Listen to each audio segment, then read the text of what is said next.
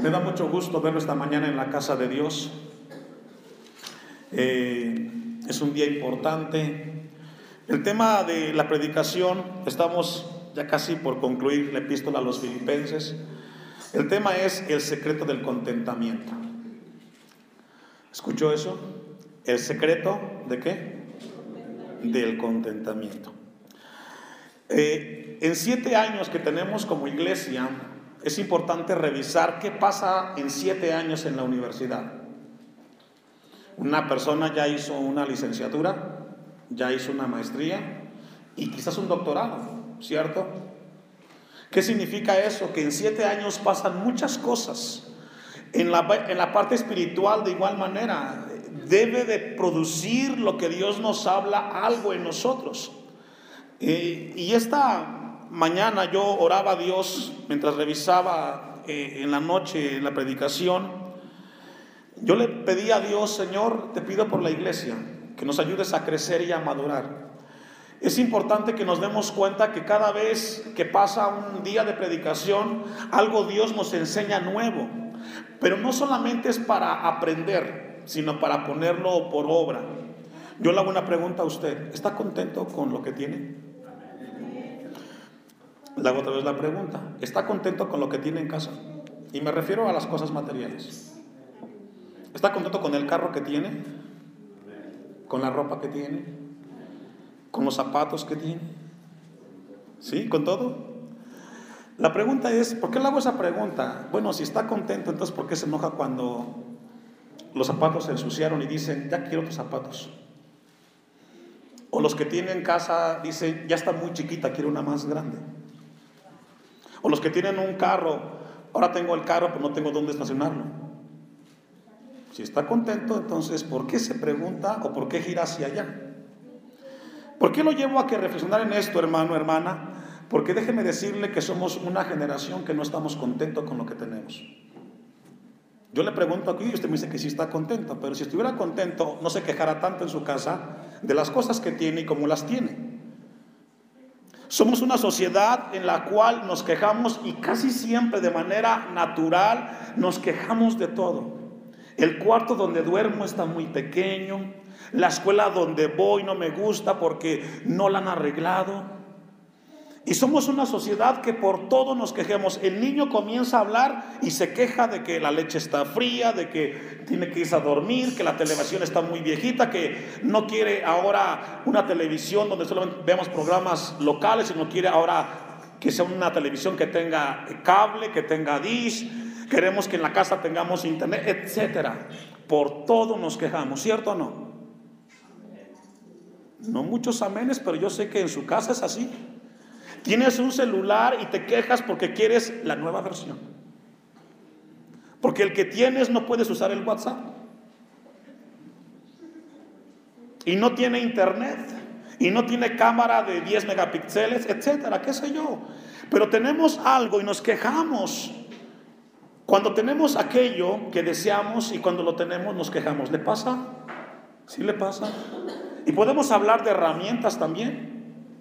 Usted dice, ¿está contento con su carro? Sí, pero quisiera otro. Y cuando tiene el carro que usted desea, se da cuenta que ese carro necesita cuidado y que no se lo rayen, que no se ensucie, etc. Y somos una sociedad que nunca estamos contentos. Por ejemplo, en las cosas de Dios.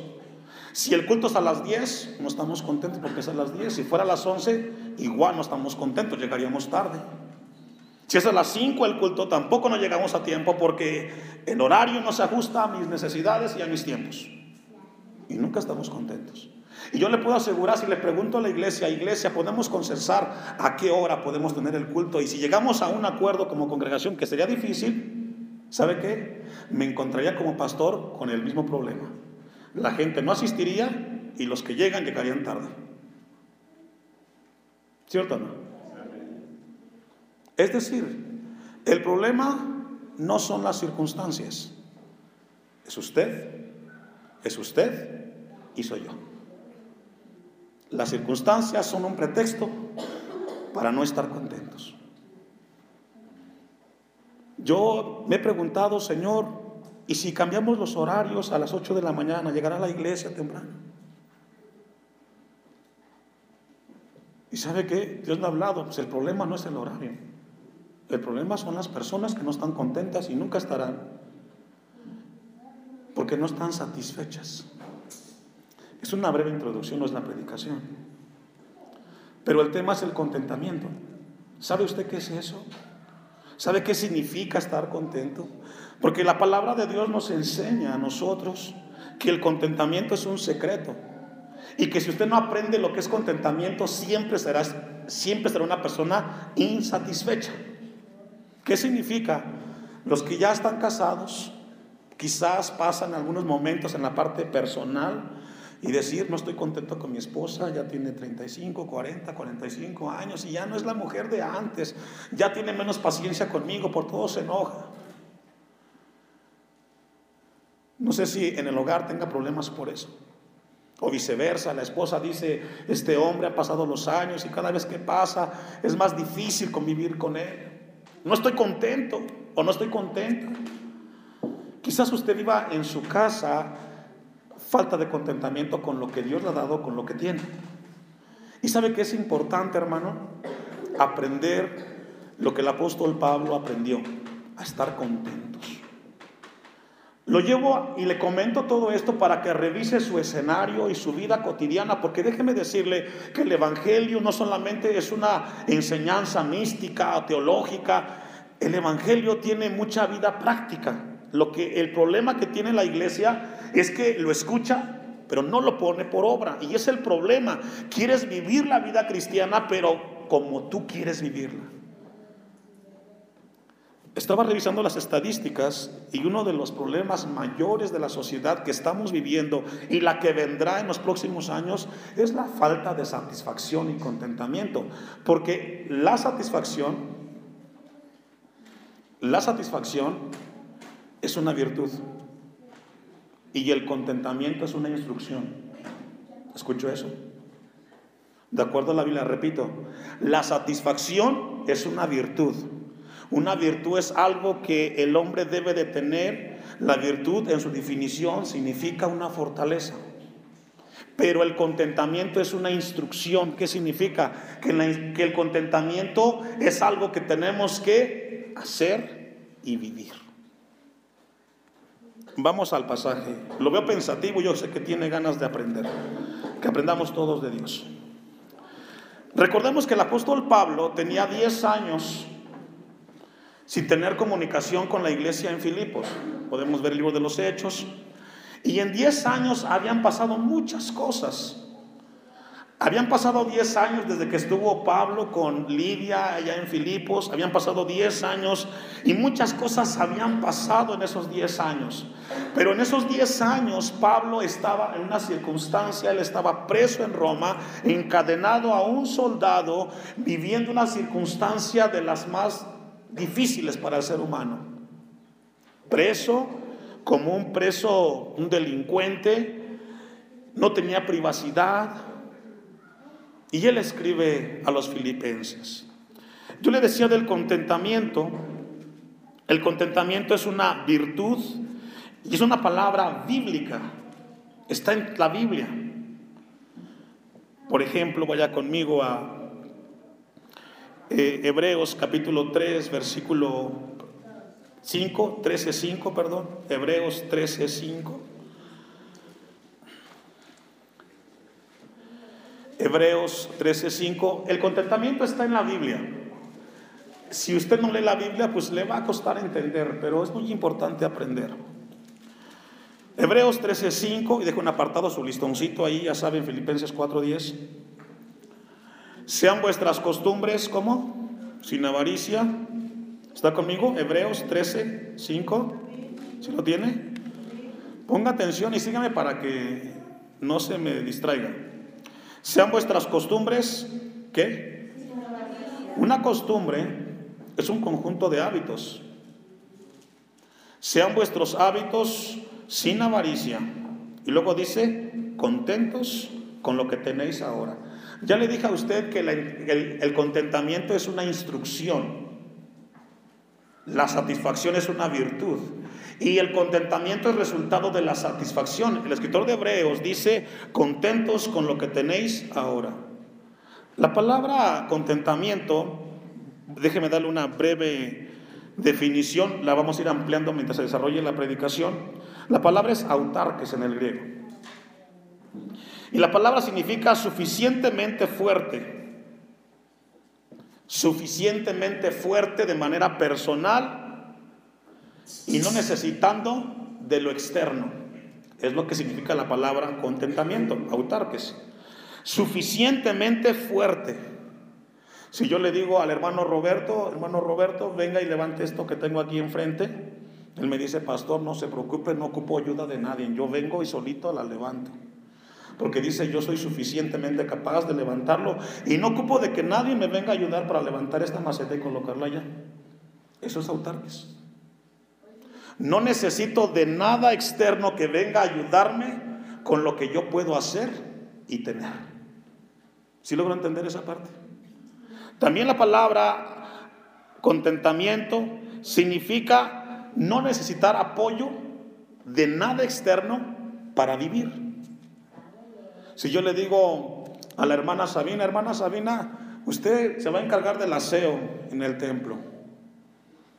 Ella me va a decir, pastor, yo solita puedo hacerlo. No ocupo de otra familia que venga, yo solita puedo. Yo veo cómo me las arreglo. Eso es autarques. Que tiene la, la capacidad física, moral, espiritual para llevar a cabo una tarea que no ocupa de nadie que venga a ayudarse. Cuando hay un problema de contentamiento, ¿sabe cuál es el problema? que necesitas de algo externo para que te ayude a estar satisfecho. La palabra dice, sean vuestras costumbres sin avaricia y contentos con lo que tenéis. ¿Cuándo? Ahora. Pastor, pero usted no sabe que, que, me hacen falta muchas cosas. ¿Sabe que Siempre te van a hacer falta. Si tienes un carro del año, vas a necesitar una cochera donde meterla, no la tienes y un seguro, etc. Si quieres una casa ahora, cuando la tengas, te darás cuenta que te va a costar más darle mantenimiento porque es más grande y limpiarla más. Hoy tú puedes limpiarla, pero cuando la casa se hace más grande, ocupas de una persona que le pagues para que venga a hacerte el aseo y entonces ya viene un gasto más. La Biblia nos dice que tenemos que estar contentos ahora. Porque Él dijo, ¿quién dijo? Dios, no te desampararé ni te dejaré. Es decir, en el contentamiento nos basta de que Dios esté con nosotros. Porque las circunstancias no, deben de afectarnos nada. Una cita más, 1 Timoteo 6, 6. Es un poco largo la introducción, pero es necesario, hermano. Primera de Timoteo 6, 6. ¿Alguien se recuerda cuál es el tema? Yo espero que al final encuentre y aprenda el secreto, porque es un secreto. Quizás usted no está contento porque no conoce el secreto. Ya cuando lo conozca entonces dirá, ah, Señor, tengo 45 años y apenas entendí que debo de ser contento. Yo espero que no pasen más años. Pero gran ganancia es la piedad acompañada de qué? Y podemos ver una cantidad, dice la Biblia, pero la ganancia, pero gran ganancia es la piedad. Ahí la piedad tiene que ver con una vida de temor, de apoyo, de dar. Dice, esa vida tiene que ser acompañada de, de contentamiento. ¿Sabe que uno de los problemas que yo veo constantemente en las familias de la congregación y aún en la misma iglesia, en hermanos, es de que para hacer algo Necesitamos el apoyo de todos y yo sé que es necesario, pero el contentamiento comienza cuando tú digas, esté el hermano o no esté el hermano, el templo se va a vaciar. Esté el hermano o no esté el hermano, la pileta se va a limpiar o se va a lavar. Dice la palabra de Dios que dice acompañada de contentamiento, porque nada hemos traído a este mundo. ¿Cuánto? Es decir, lo que tú tienes que quizás no te satisface, no estás contento con ello, mira, no te vas a llevar nada. Así como llegaste desnudo, desnudo te vas a ir.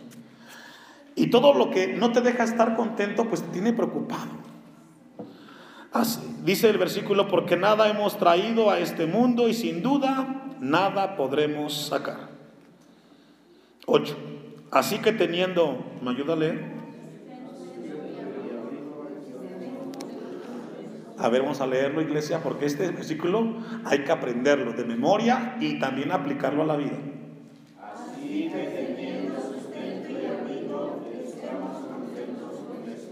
Bueno, ya lo aprendimos. Cuando salga de aquí del templo y diga, a ver mujer, no estoy contento, mi zapato está sin, mi pantalón está sin planchar, la Biblia dice que estés contento. Porque te enojas, porque te frustras, porque aprenderlo no cuesta o le costó. No, el problema es aplicarlo a la vida. Así que teniendo sustento y abrigo, ¿qué significa eso? Las, las, cosas básicas para subsistir. Cosas básicas, abrigo y sustento. Estemos contentos. Yo le hacía una pregunta, pero aquí tengo unas más. Antes de continuar, ¿está contento con lo que tiene en casa? Ya me dijo que sí, pero Vamos a ver. Segundo, ¿estás contento con lo que comes regularmente en casa? Sincero. Segunda pregunta, ¿estás contento con el armario que tienes en tu casa, con el closet que tienes, con la ropa que tienes? ¿Estás contento? Y la siguiente pregunta, ¿estás contento con lo que ganas? ¿Sí? ¿Está contento, hermano, con lo que gana? ¿Con su sueldo? ¿Está contento con lo que gana? Yo, yo veo caras que no. O sea, la verdad no me alcanza, pastor. Si usted supiera que tengo que estirar y que casi siempre nunca me alcanza y luego consigo. Pero ¿sabe que el problema no es lo que ganas? El problema es que no somos buenos, buenos administradores. debemos de estar contentos, hermanos. Vamos al texto ahora sí. Y vamos a aprender un secreto que el apóstol Pablo tuvo, que él, que, él, que él encontró, que él aprendió. Porque vuelvo y le repito, esto es muy importante, el contentamiento es una instrucción, no es una virtud. El contentamiento es resultado de que hay un corazón satisfecho de parte de Dios que, que entiende que es la satisfacción y que después sigue la instrucción del contentamiento. En gran manera me gocé, dice otra versión, o en el griego el término es me contenté. En gran manera me contenté en el Señor. Fíjese, no se contentó Pablo en las circunstancias que estaba viviendo, porque él estaba preso. Pablo no estaba contento porque tenía un soldado encadenado en su pie y otro en su mano. No estaba contento por, por eso. Pablo dice, me contenté en el Señor. ¿Qué significa? Que el contentamiento para Pablo era algo que tenía interno y no externo. De que ya al fin habéis revivido vuestro cuidado de mí. De lo cual también estabais solícitos, pero os faltaba la oportunidad. Pablo dice que estaba muy contento por lo que estaba viviendo en ese momento en, el Señor. Y le dice a los filipenses que también estaba contento porque ellos habían tenido la oportunidad de apoyar a Pablo, porque en 10 años que llevó la palabra, ellos nunca lo habían apoyado a Pablo, materialmente hablando. Pero también vio que los filipenses estaban solícitos al ver la necesidad de Pablo, que estaba preso y que ellos le llevaron bienestar. Vamos a leer del versículo 11 al 19 de manera corrida, porque es un solo pasaje y para entender un poquito de lo que Pablo aprendió en el contentamiento. Me sigue con su vista. No lo digo porque tenga escasez, pues he aprendido a contentarme cualquiera que sea mi situación. Sé vivir humildemente y sé tener abundancia. En todo y por todo estoy enseñado, así para estar saciado como para tener hambre, así para tener abundancia como para padecer necesidad. Todo lo puedo en Cristo que me fortalece. Sin embargo, bien hicisteis en participar conmigo en mi tribulación. Él estaba preso. Y sabéis también vosotros, oh filipenses, que al principio de la predicación del Evangelio, cuando él llegó al río y estuvo con Lidia, Cuando partí de Macedonia, ninguna iglesia participó conmigo en razón de dar y recibir, sino a vosotros solos. Pablo está diciendo, a mucha gente se le predicó cuando yo estuve por esa región, pero ninguno fue solícito como ustedes filipenses. ¿Qué significa eso? Que mucha gente puede decir que es tu hermano en Cristo o tu amigo, pero no todos te van a apoyar cuando tú tengas necesidad. Pero Dios levantará a uno para que Él te apoye. 16. Pues aún a Tesalónica me enviaste una y otra vez para mis necesidades. No es que busque dádivas, sino que busco fruto que abunde en vuestra cuenta. Pero todo lo he recibido y tengo abundancia. Estoy lleno, habiendo recibido de, de lo que enviasteis, olor fragante, sacrificio acepto, agradable a Dios. Mi Dios, pues, suplirá todo lo que os falte conforme a sus riquezas en gloria en Cristo Jesús podemos encontrar después de leer este versículo, bueno, este, esta porción de la Biblia, que el secreto del contentamiento comienza con una vida de satisfacción. Escuche eso. El secreto del contentamiento tiene como primer paso la satisfacción. Le enviaron cosas a Pablo, Pablo lo recordó que enviaron alimento cuando él lo necesitó.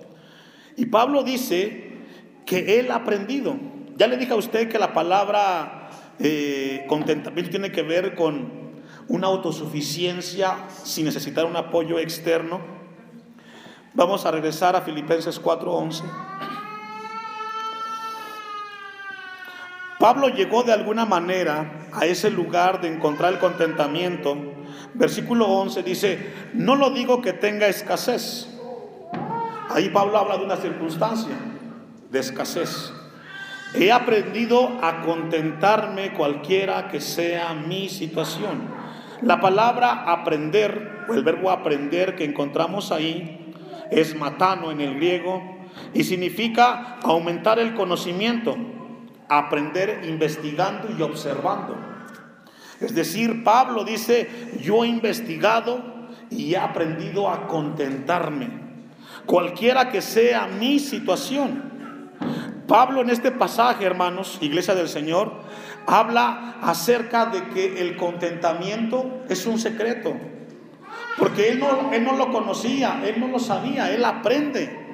Como la iglesia en este lugar es llamada a aprender que el contentamiento es algo que tenemos que seguir de parte de Dios. Filipenses 4:6, un poquito atrás, hay un texto en el cual Pablo lo menciona como parte importante del contentamiento.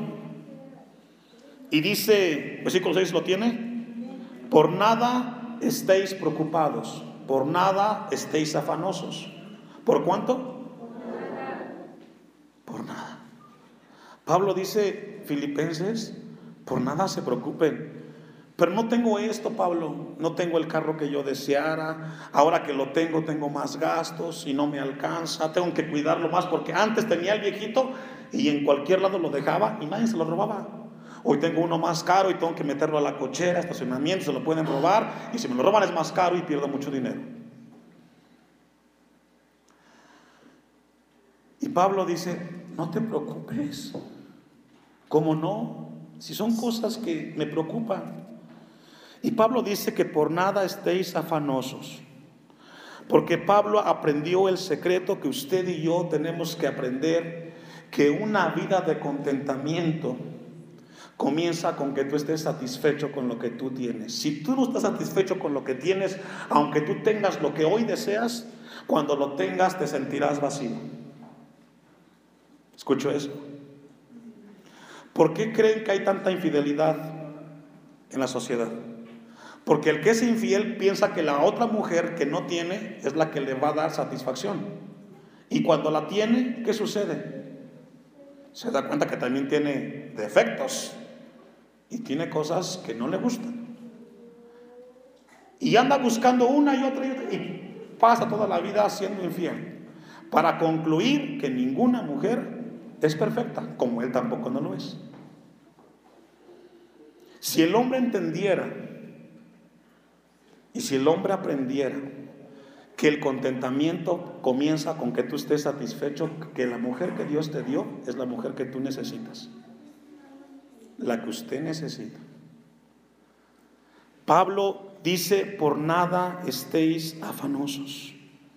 El contentamiento es una vida en la cual Dios quiere que aprendamos como iglesia. Tenemos que aprender a estar contentos con las cosas que Dios nos da.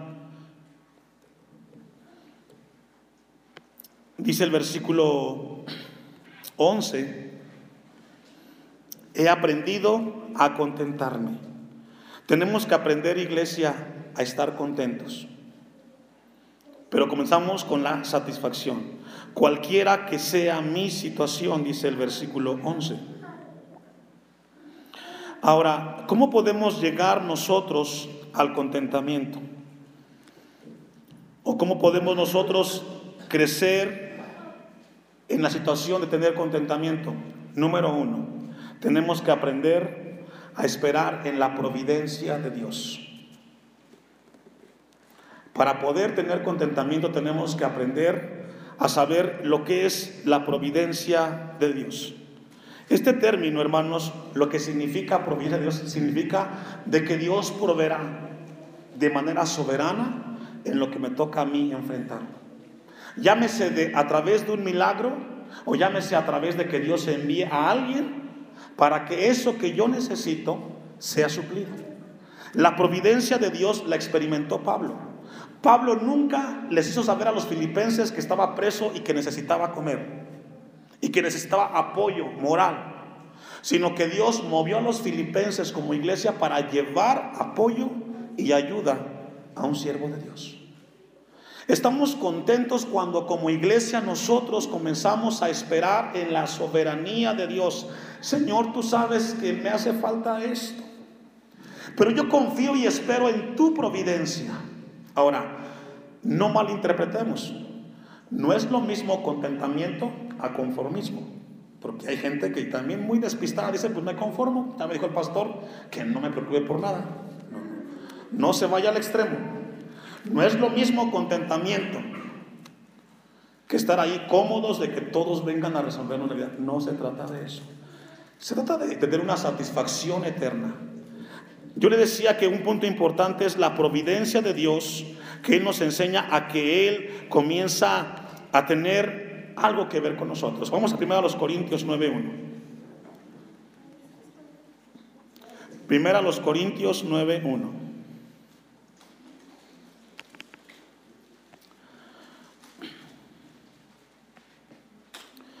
El apóstol Pablo, él sabía que las cosas externas no podían quitarle la paz y el contentamiento que tenía, que Dios le había enseñado a él. Pablo era un, un hombre de Dios, un apóstol. Primero los Corintios 9, dice uno, no soy apóstol, pregunta, no soy libre, no he visto a Jesús, el Señor nuestro, no sois vosotros mi obra en el Señor. Pablo le está diciendo a los corintios, ¿que acaso yo no soy el que he llevado la palabra a ustedes? Ustedes saben que yo les haya compartido la palabra de parte de Dios. Si para otros no, soy apóstol, para vosotros ciertamente lo soy. Porque el sello de mi apostolado sois vosotros en el Señor. Contra los que me acusan, esta es mi defensa. ¿Acaso no tenemos derecho de comer y beber? A Pablo le criticaban de que él no podía vivir, por decirlo así, de las ofrendas o de los diezmos. A Pablo lo atacaron por ese lado. Y Pablo comienza una defensa y dice, ¿acaso no tenemos derecho de comer y beber? ¿No tenemos derecho de traer con nosotros a una hermana como, por mujer, como también otros apóstoles y los hermanos del Señor y Cefas? ¿O solo yo y Bernabé no tenemos derecho de no trabajar?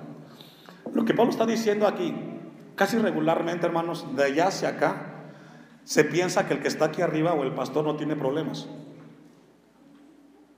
¿Usted cree eso? Yo tengo como usted problemas. También me canso, también me enfermo, también tengo una familia.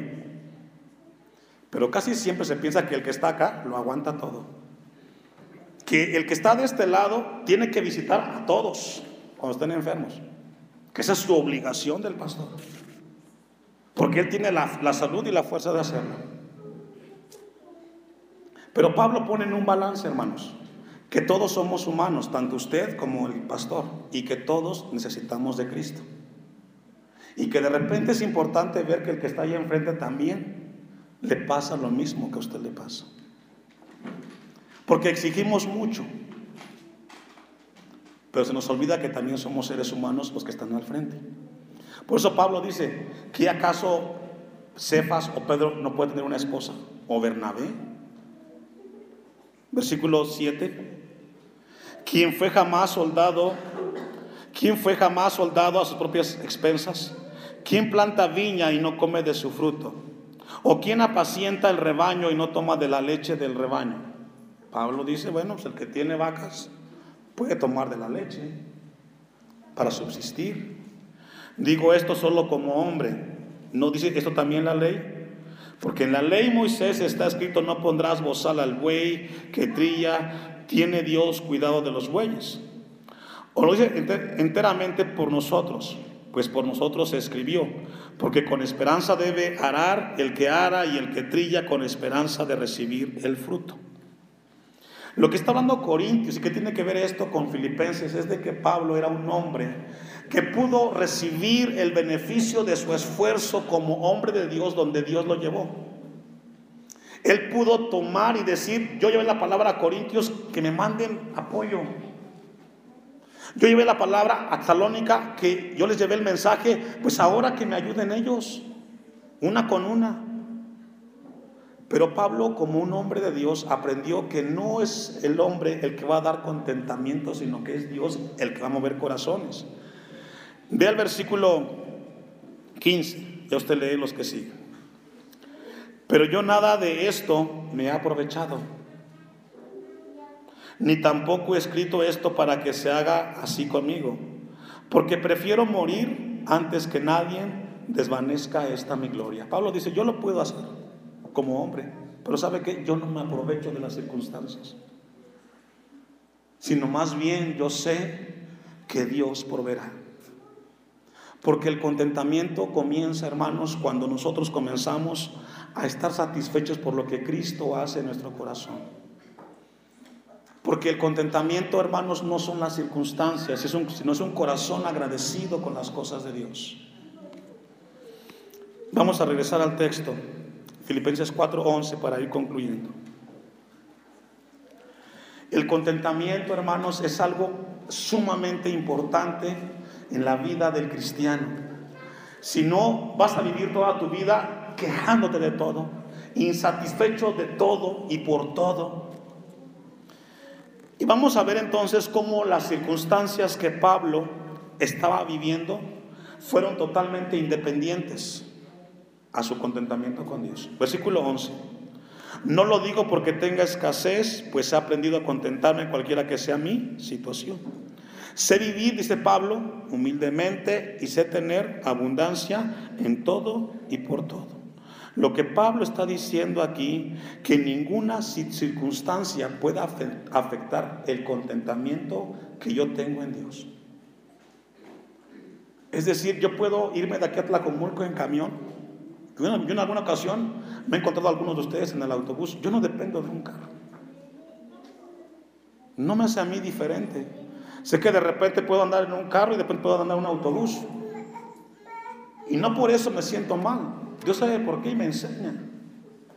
Y Pablo dice, en todo y por todo sé tener. Estoy enseñado así para estar saciado como para tener hambre, así para tener abundancia como para padecer necesidad. Lo que Pablo está diciendo es de que las circunstancias no deben de afectar el contentamiento del cristiano.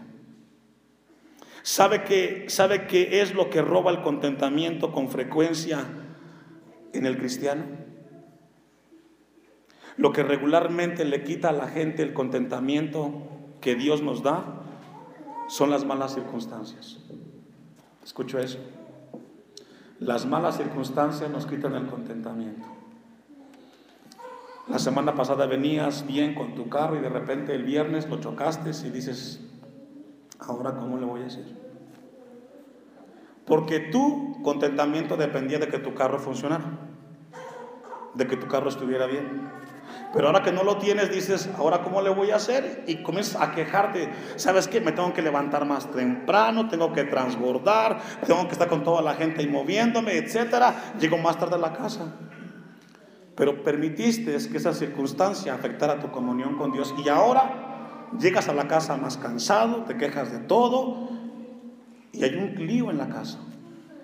Dejaste que las circunstancias te quitaran aquello que solamente Dios te ha dado. Siempre, hermanos, cuando dejamos que las circunstancias afecten nuestro contentamiento, ¿sabe qué es lo que pasa ahora? Cuando usted se comporta así, ahora usted es víctima de las circunstancias. ¿Escuchó eso? Ahora usted dice, soy una víctima porque el otro me hizo, el otro me dijo, y por esa razón ahora yo vivo de esta manera. Y yo le hago una pregunta, ¿eso es correcto o es sano? Echarle la culpa o responsabilidad a otro de la manera como está viviendo usted? Claro que no. Hace un tiempo yo le dije a, la congregación, no sé si fue aquí o en otra iglesia, pero yo le dije esto, la amargura es el resultado de un corazón que no ha sabido entender que Dios tiene control de las cosas. Y la amargura, escuche esto, es el veneno que una persona se toma esperando que la otra se muera. ¿Escucho eso? La amargura es el veneno que una persona se toma esperando que la otra se muera. Y la pregunta, ¿será así? La otra ni sabe. Y tú te estás amargando. Y tú estás enojado y el otro sigue viviendo. Porque tú has dejado que las circunstancias ahora te pongan a ti y digas, es que sí, ahora por esa razón yo me comporto de esta manera, de esta otra manera.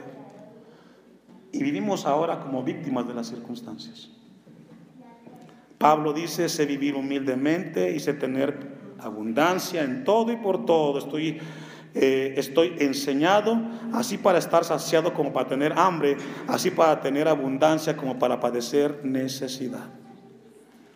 Vea cómo concluye, vamos a concluir ahí, versículo 13. Pablo, después de que reflexiona en el contentamiento, en la satisfacción, él concluye con esto que es profundo, un texto muy conocido, aprendido, pero a veces mal interpretado. Pablo dice, todo lo puedo en Cristo que me fortalece. ¿Cuánto? Le explico este versículo. Lo que Pablo está diciendo aquí, cualquier cosa que yo tenga que enfrentar en esta vida, si Cristo está conmigo, lo puedo superar. Eso es lo que Pablo está diciendo.